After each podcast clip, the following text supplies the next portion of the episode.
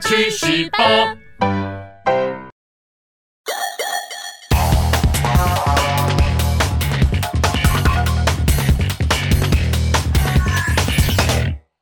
大家好，欢迎收看《去死吧》。我们今天呢要来讲的呢是《水浒传》的故事哦哦，相信大家呢都有玩手游的经验。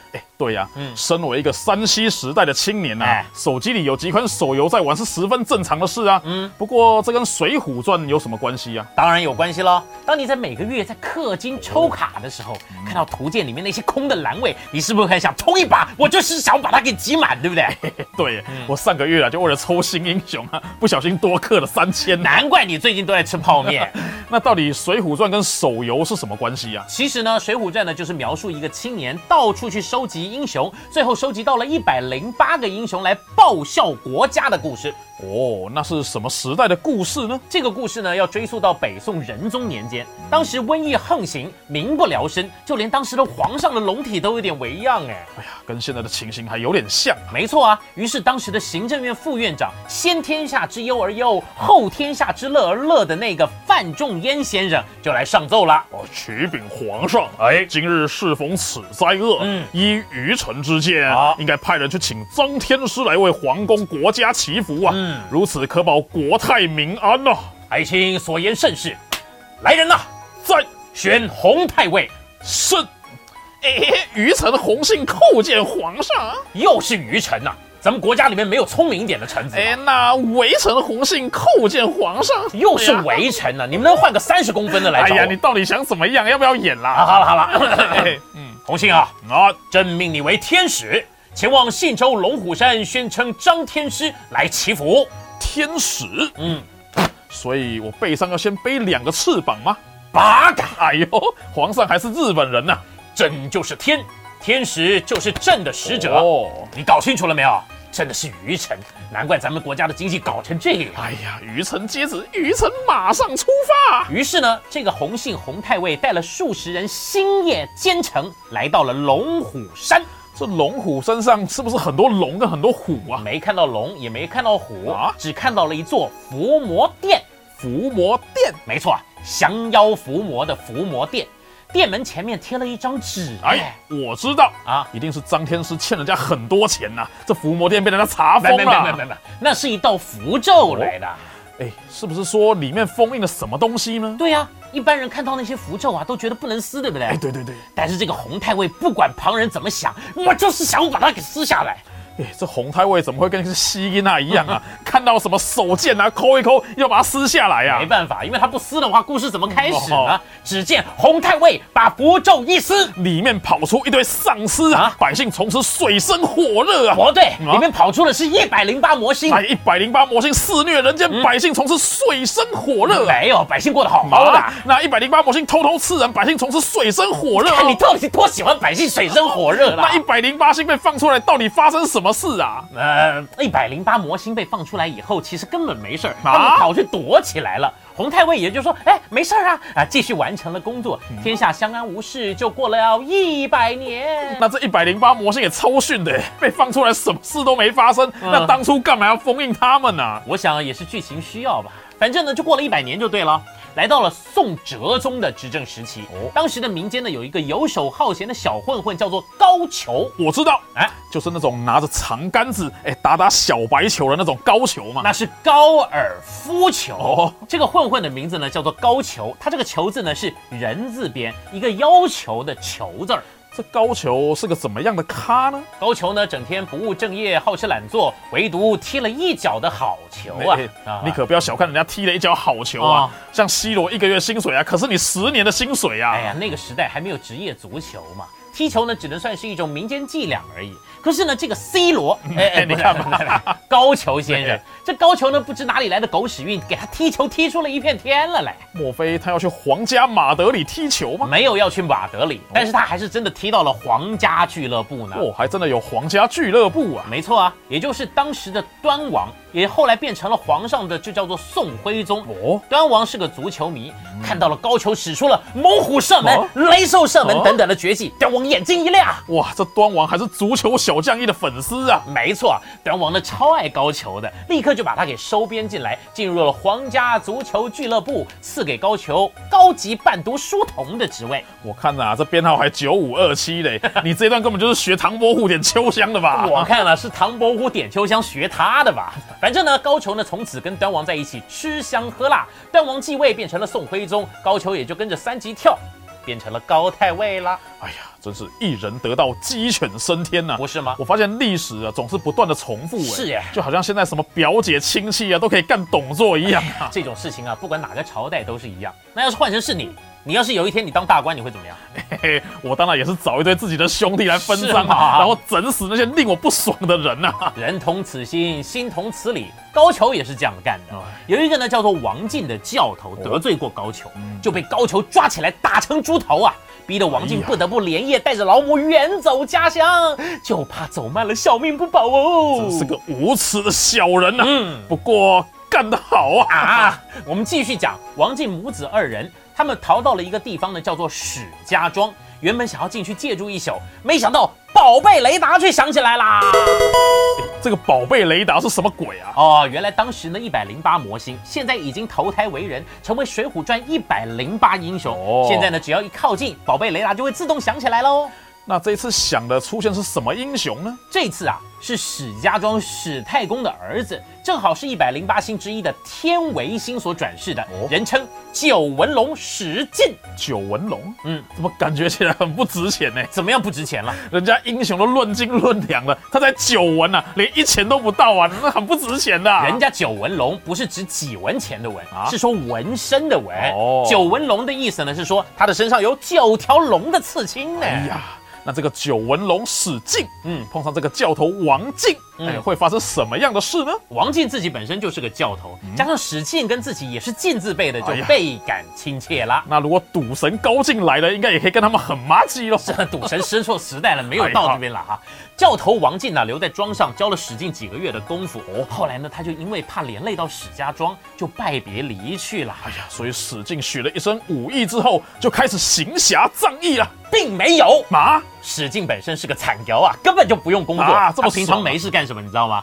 做做深蹲呐、啊练练枪棒啊，骂骂脏话啊，卖卖 T 恤、海鲜什么的啊，看看粉丝数有没有成 长啊。哦，难怪过得这么爽啊！可是好景不长啊，这种爽日子过久了就被人给盯上了，哎呀被放枪什么的都来了。哎呀，史家庄附近呢有一座少华山，山上住了三个首领，分别叫做神机军师朱哦武、跳涧虎陈达诶以及白花蛇杨春。哎哦，哎宝贝雷达又响了耶！哎这三人一样都是一百零八魔星转世的吗？没错，有一天呢，陈达就带领了一票喽啰来攻打史家庄，但是很轻易的就被史进给收拾掉，啊连陈达也被抓了起来了。这玩游戏的都知道啊，卡牌有强有弱、没错啊你一个 R 级的角色拿来挑战史进这种 SSR 级的、啊，这根本就是找死嘛！所以呢，这个少华山上面另外两个首领朱武跟杨春也没有要报仇，反而到了史家庄来求饶，哦史进高抬贵手，想要放了众人。于是呢，兄弟情谊感动了史进，从此这四人竟然变成了好朋友哦。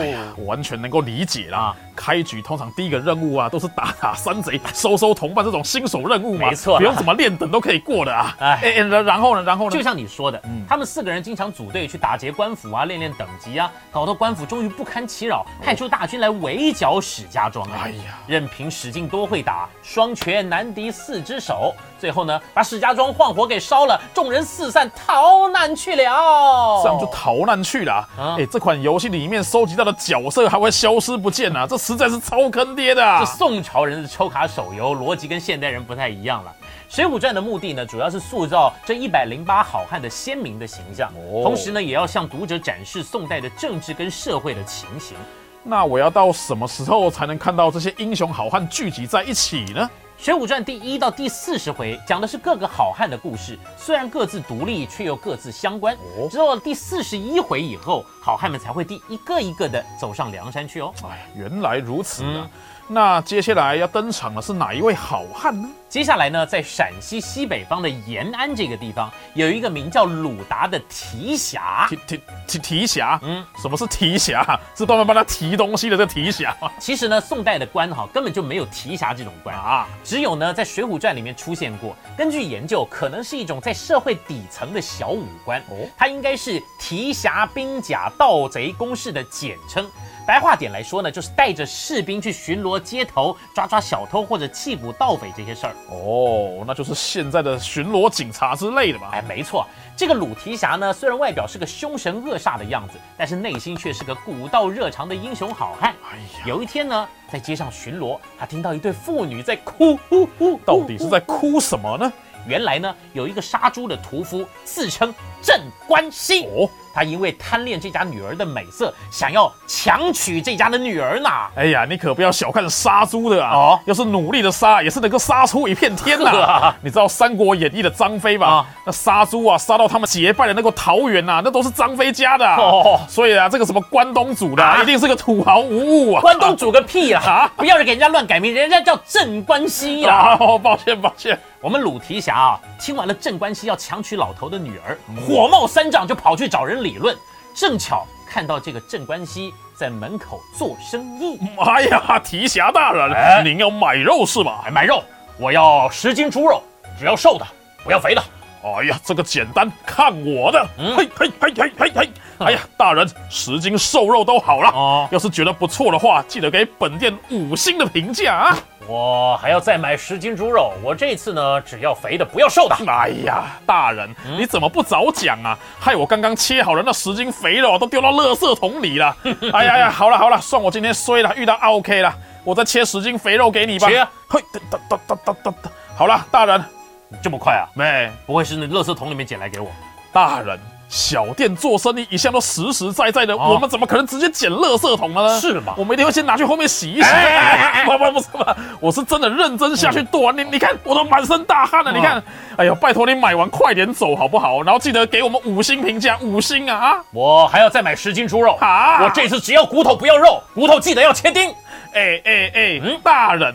叫你一声大人是给你面子哎、啊像你们这种基层远景敢来我这边撒野，你信不信晚上请你们长官来喝茶？就在这个时候，鲁达冲上前去给了镇关西三拳，哈！哎呀，啊没想到镇关西这么不耐打，敲个三拳他就挂了。啊，这样就挂了。没错啊，旁边家丁看到主人被打挂，赶快把路口监视器里面的档案拷出来，拿去报官呐、这鲁达也知道自己闯了祸，于是他就一不做二不休，就把所有目击证人全部都给杀人灭口了吗？拜托啊，梁山好汉只惩奸除恶，哦哦才不滥杀无辜呢。哦哦说得是鲁达一不做二不休，干嘛呢？躲到了五台山，把头剃了，当和尚去也。啊谁知这么一剃，鲁达就变身啦，变成花和尚鲁智深。抓宝雷达的声音又响了耶！哎哎，这个鲁达的头一剃，马上就能变身。是啊以他的武力来说，就算当不成少林寺的方丈，那至少也是罗汉堂的首座吧？拍谁哦，并没有哦。啊，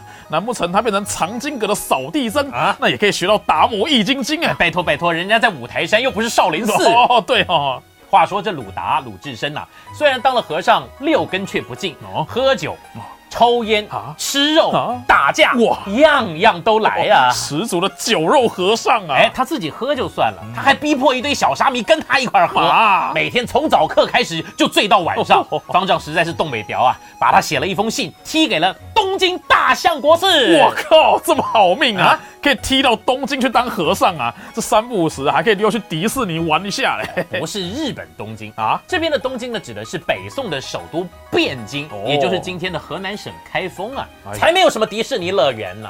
哎，那照他之前那些打架、喝酒这些履历，这个大象国师会收他吗？大相国寺也很无奈呀、啊但是人家都来信了，怎么办？还是得收啊。大相国寺的方丈这次学乖了，他不让鲁智深进去念佛哦，他丢了一个管理寺院旁的菜园的工作给他。这个方丈比较聪明哦哦，不会念书啊，就不要硬逼小孩子去念嘛。这行行出状元，何况大学毕业现在出来才二十二 K 嘛，好 像二十三 K 了，有多一 K 啊。 呃，不过呢，这管菜园呢，算是鲁智深一个不错的机缘了哦，怎么说呢？因为有一天呢，鲁智深闲闲没事儿干，在菜园子里面表演拔树，啊还教训一群无赖的时候，被一个不得了的人给看上莫喽。非是太阳马戏团的团长？才不是嘞嗯啊！这个人呢，跟他一样，是一百零八好汉里面的豹子头林冲。哎呀，到底两人会擦出什么样的火花？嗯请继续收看我们《水浒传》第二集《林教头雪夜上梁山》。。同时呢，也请记得给我们新人一点鼓励，帮我们订阅或分享，并且开启小铃铛。去死吧！我们下期再见。今天去十八的内容大家觉得怎么样呢？如果觉得有趣，请留言回应。去十八是你公余闲暇最佳良伴，快点下方链接订阅、分享给你的同事朋友，也别忘了开启小铃铛，第一时间接收发片通知。大家一起去十八！